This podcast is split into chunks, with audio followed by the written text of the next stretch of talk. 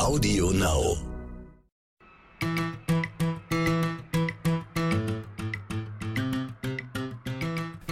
Hallo und schön, dass ihr wieder mit dabei seid.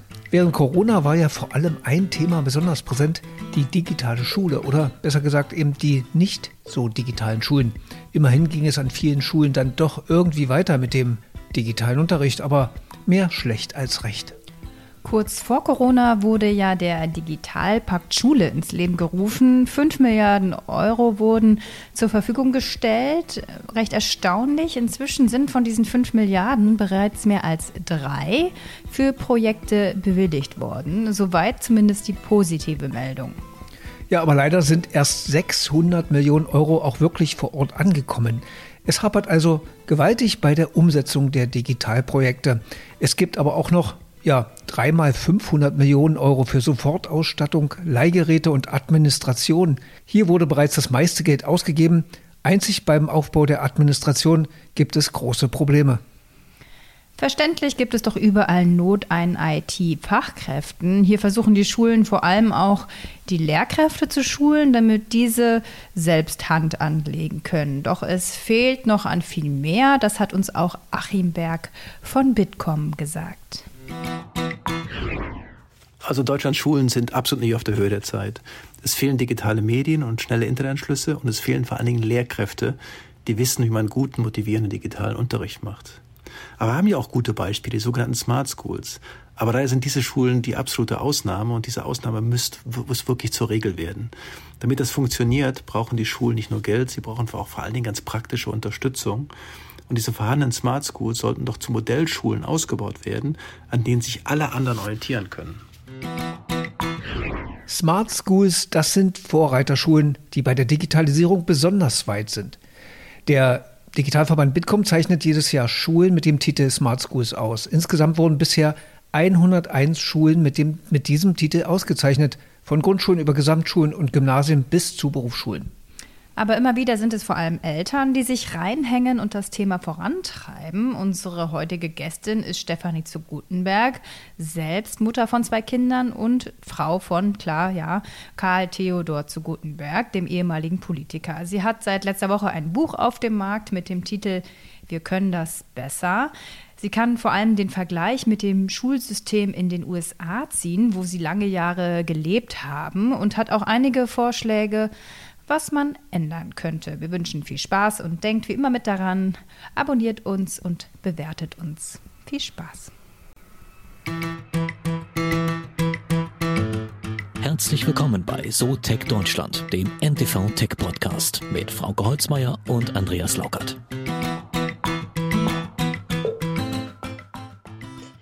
Ja, und wir freuen uns sehr, dass heute bei uns zu Gast ist Stefanie zu Gutenberg. Hallo, schön, dass Sie sich Zeit nehmen.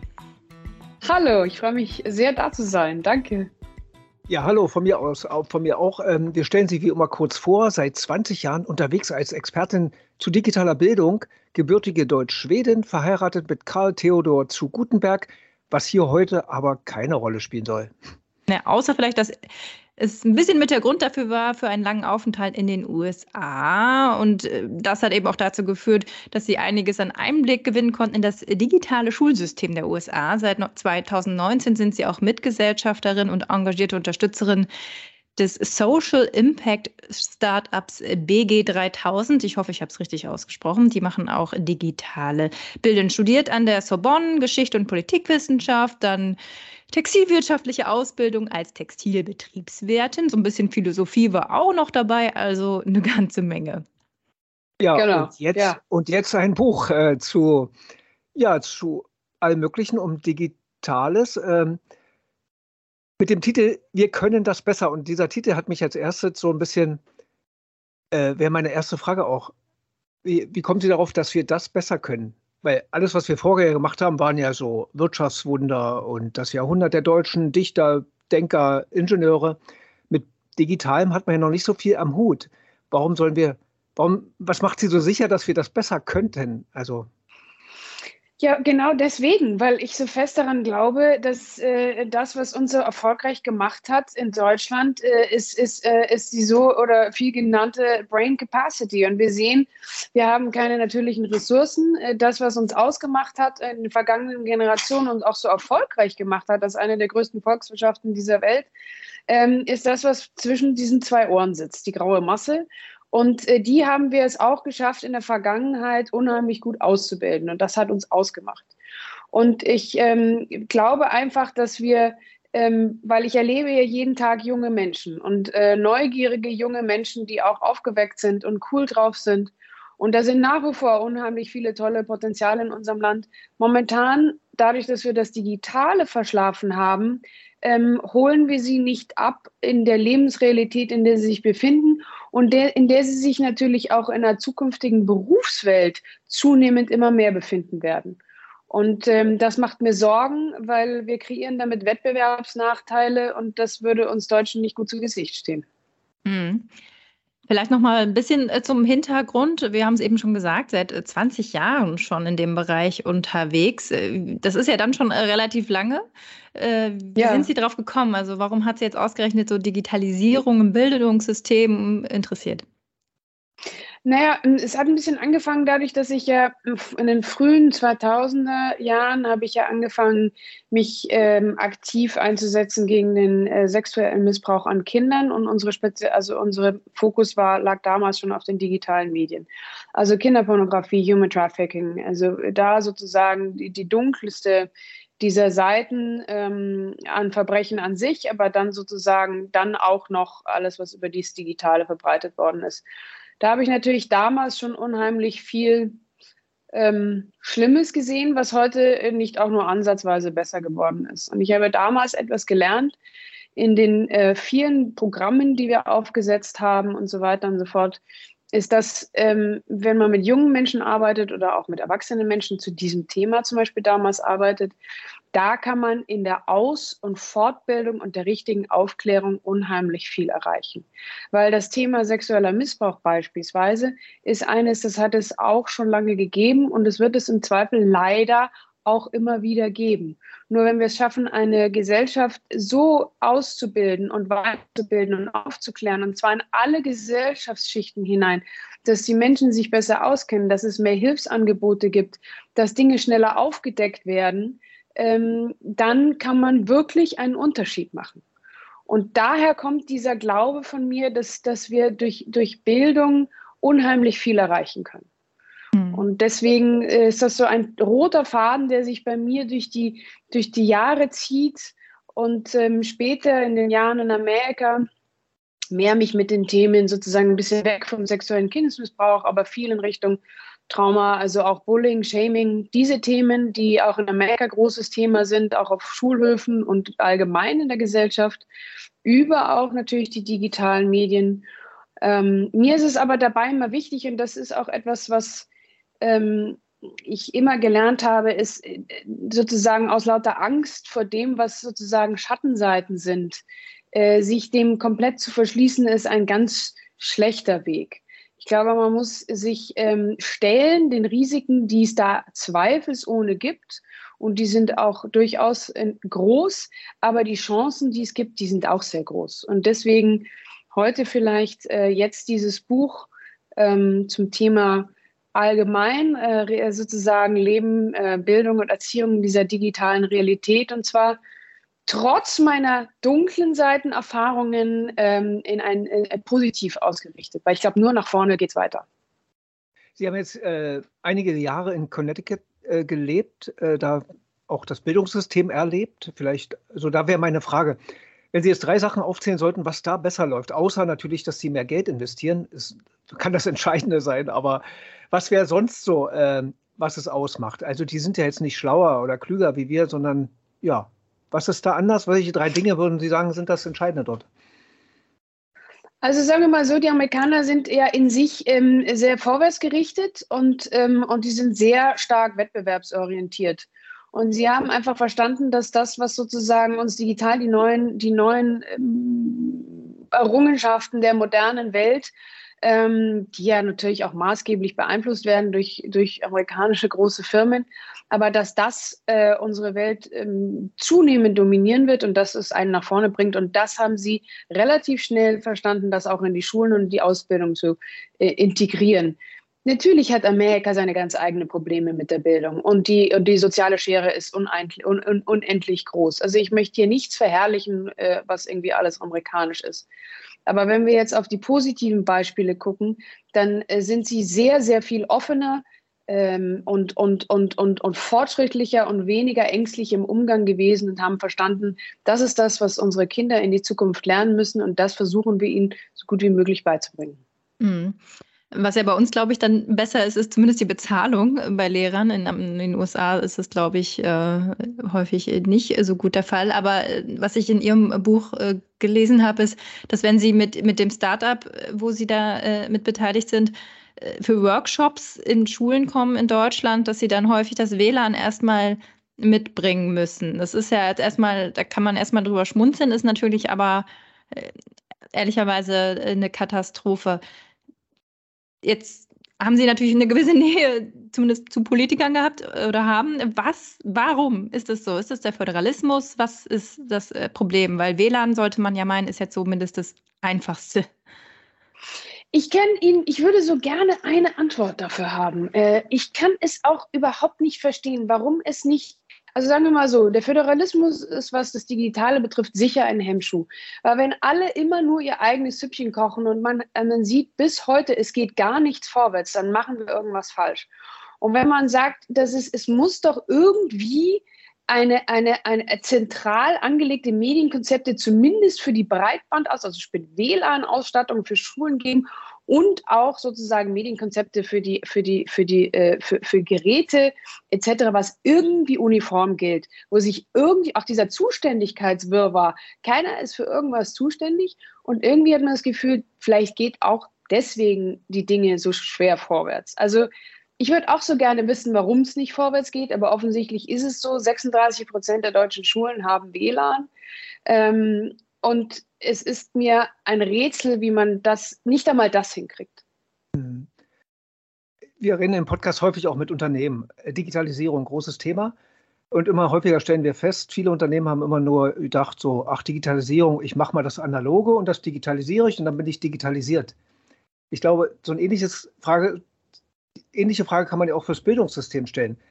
Egal, ob WLAN da ist oder nicht oder Laptops da sind, das ist ja nicht das allein Entscheidende, oder? Sondern eher Nein, der Inhalt. Was nicht. machen wir? Wie ändern wir die pädagogischen Konzepte und so weiter? Ist das nicht die viel also das, wichtigere Frage?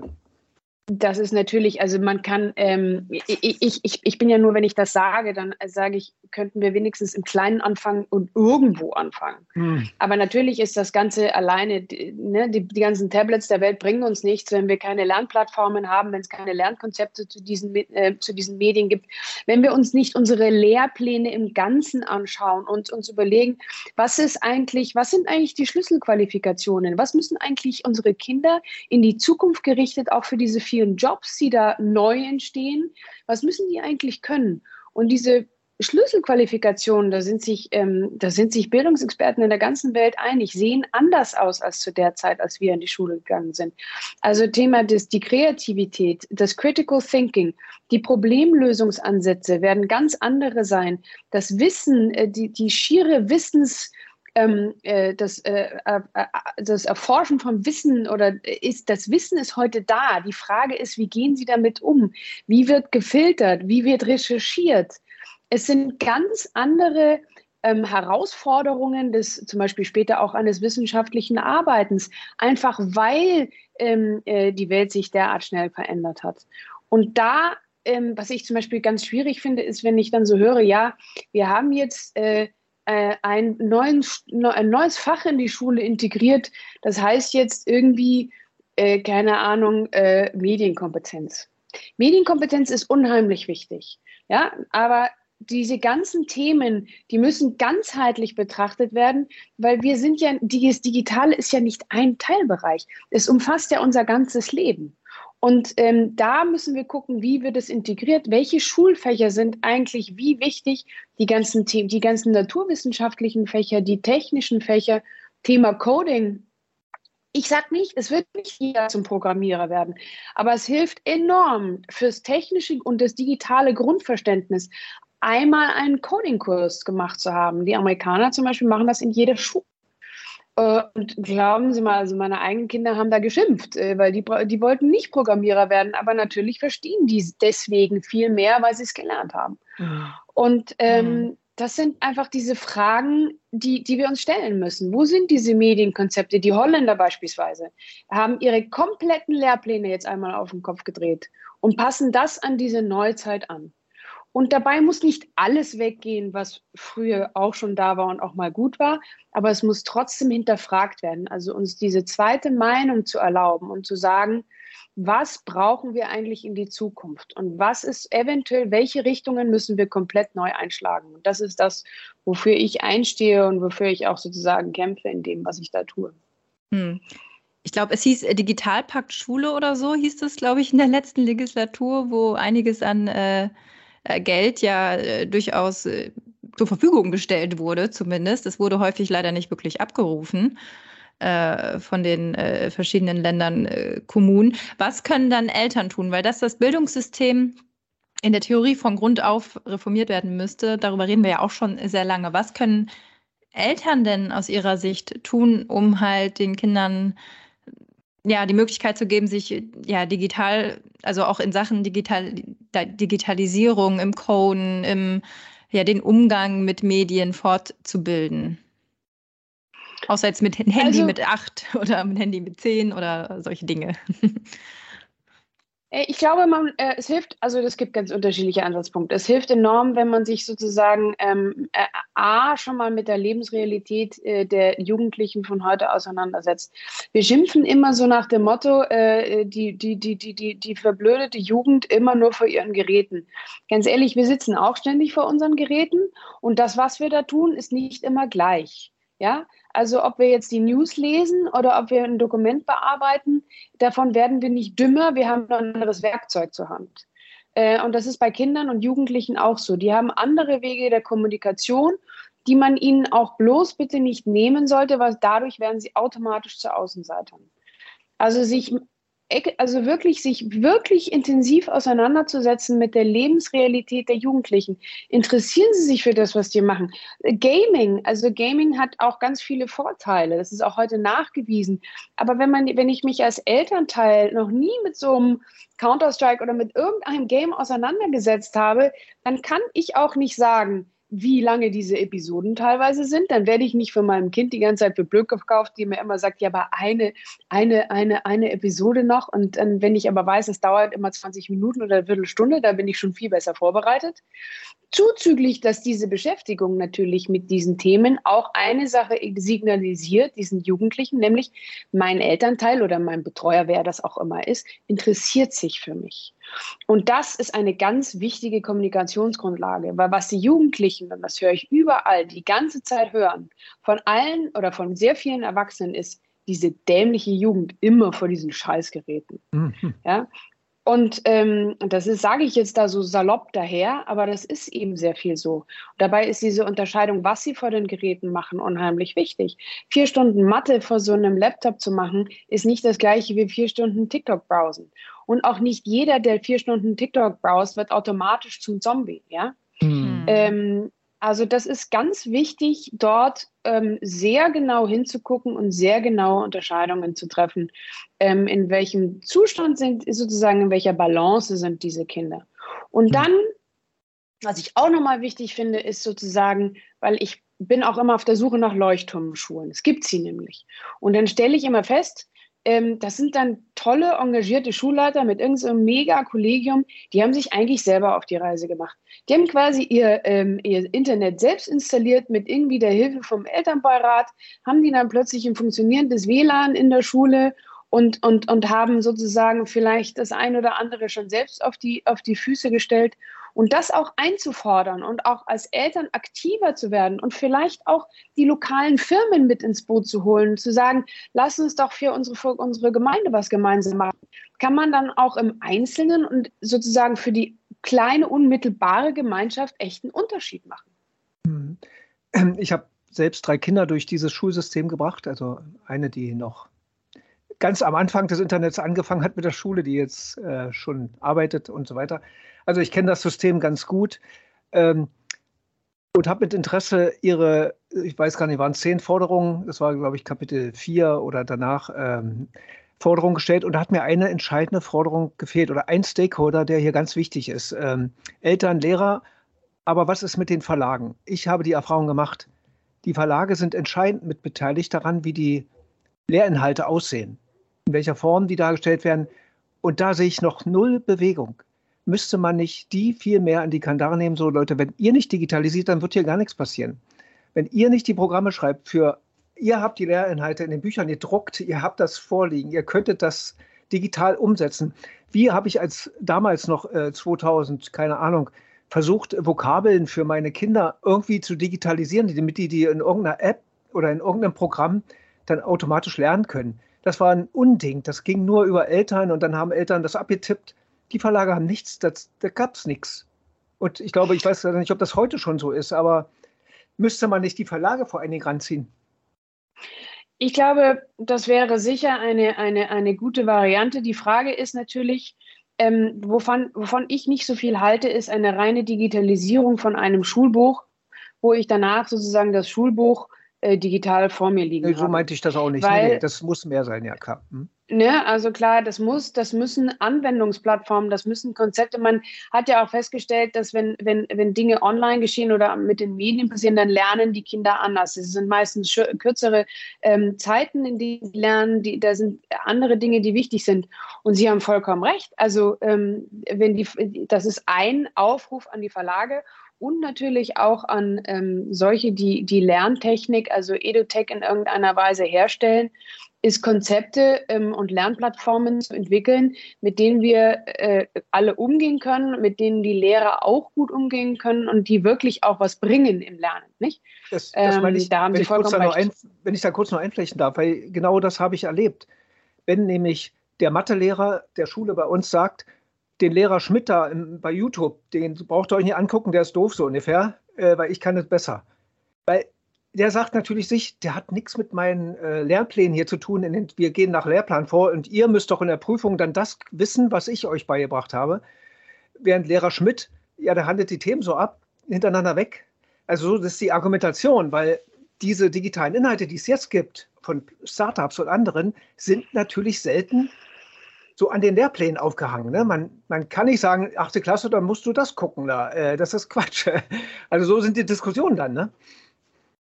Ja, das ist vollkommen richtig. Also klar wäre das ideal, nur die Frage ist, ähm, da sind wir natürlich wieder im Großen, sagt, äh, wie müssen wir auch Lehrpläne eventuell äh, umgestalten und anpassen. Also ich sage ja nicht, dass äh, Mathe werden wir immer lernen müssen und das hilft ja. uns allen, ob wir es mögen oder nicht. Die Frage ist, wie können wir es so gestalten, dass es vielleicht A, äh, mehr Spaß macht, weil äh, 80 Prozent der Jugendlichen folgen dem Unterricht äh, motivierter, wenn digitale Medien zum Einsatz kommen. Das weiß man beispielsweise. Und B, ähm, wie kann man sie strukturieren, dass es einem auch echt einen Mehrwert bringt, weil der Einsatz von manchen digitalen Medien bringt einem einen Mehrwert. Und ähm, da ist natürlich eine Riesenverantwortung, ob sie bei den Verlagen liegt oder zumindest zu, von, von, von, von Verantwortungsseite ganz oben zu sagen, wir müssen das jetzt echt einmal auf den Kopf stellen und gucken, wie richten wir uns, wie, wie, wie stellen wir die auf, damit es allen was bringt. Hm. Klar, machen, Sie haben vollkommen recht machen wir uns hier schöne Gedanken. Sie machen sich äh, schöne Gedanken. Es gibt viele Startups, die tolle Dinge machen. Es gibt, wie angesprochen, verschiedene YouTuber, die äh, Fächer irgendwie näher bringen. Wie kriegt man das denn jetzt hin? Ich weiß, wieder schwierige Frage, aber ist es dann wirklich der Druck, dass aus von so vielen Seiten was passiert, dass dann am Ende die Politik am Ende nicht kann und dann äh, die Länder sagen, okay, wir ändern jetzt was von Grund auf, weil wir haben ja auch 40.000 offene Stellen. Also es fehlen 40.000 Lehrer. Das heißt, der Beruf an sich muss ja auch vielleicht wieder attraktiver werden äh, für, den, für Lehrer.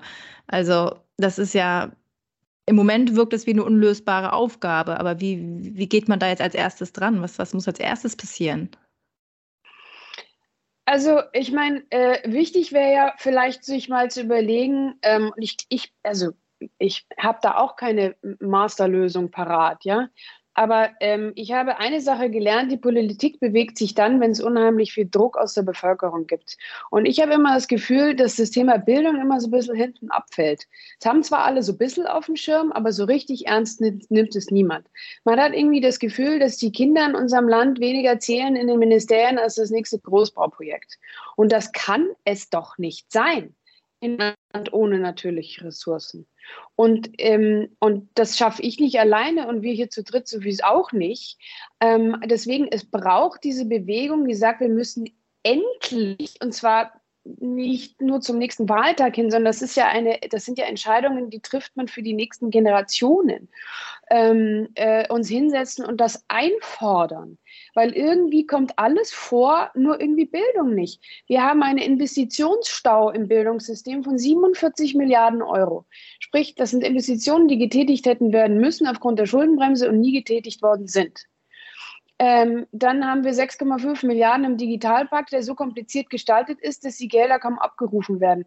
Ich meine, da müssen wir doch irgendwie gemeinsam auf die Straße gehen, Eltern, Lehrer und solche, die, denen die Zukunft dieses Landes auf am Herzen liegt und sagen, lass uns doch bitte hier Druck generieren, dass mit hier endlich mal was passiert. Mhm. Mondays for Education oder so. ja, genau, genau. Mondays for Education.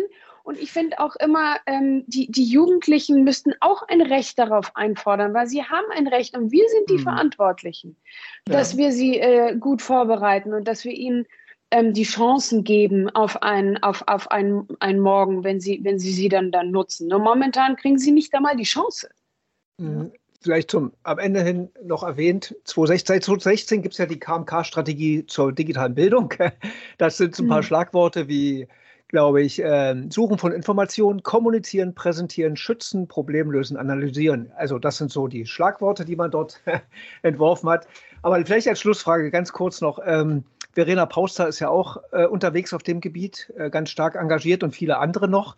Wie wäre es, wann, wann haben wir denn Stefanie zu Gutenberg, Verena Pauster und andere dann in einer Bildungspartei oder irgendwas äh, mal antreten? Ja, das ist, das ist eine gute Idee, äh, wenn es ums Thema Bildung geht äh, und mit so tollen Frauen wie der Verena Paus da, äh, auch noch äh, dabei. Also es braucht äh, das, aber auch das schaffen wir nur in der Gemeinsamkeit. Also ich glaube, das ist ein Community Project. Im Übrigen auch ein, ein Aufruf an die Firmen. Äh, Bildung geht uns alle an, weil das sind eure Arbeitnehmer von morgen. Und ich glaube, dieses Verlassen und Abwarten, dass der Staat das schon regelt, diese Zeiten sind irgendwie vorbei. Also irgendwie müssen wir handeln.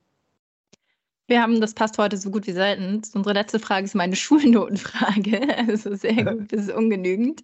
Ähm, wenn Sie jetzt dem deutschen Bildungssystem in Hinblick auf Digitalisierung eine Note geben müssten, ich kann mir ungefähr vorstellen, in welchem Bereich das landet. Welche Note ist das? Ja, also wir sind, ich bin auf, ich bin vorsichtig und ich sage, es ist mangelhaft. Oh ja, es das ist, ist noch, gnädig nach, Luft nach oben. Ja. ja. Vielen Dank. Ja, ganz herzlichen Dank. Vielen Dank und ich wünsche Ihnen alles Gute und ähm, danke, dass ich bei Ihnen sein durfte heute. Ja.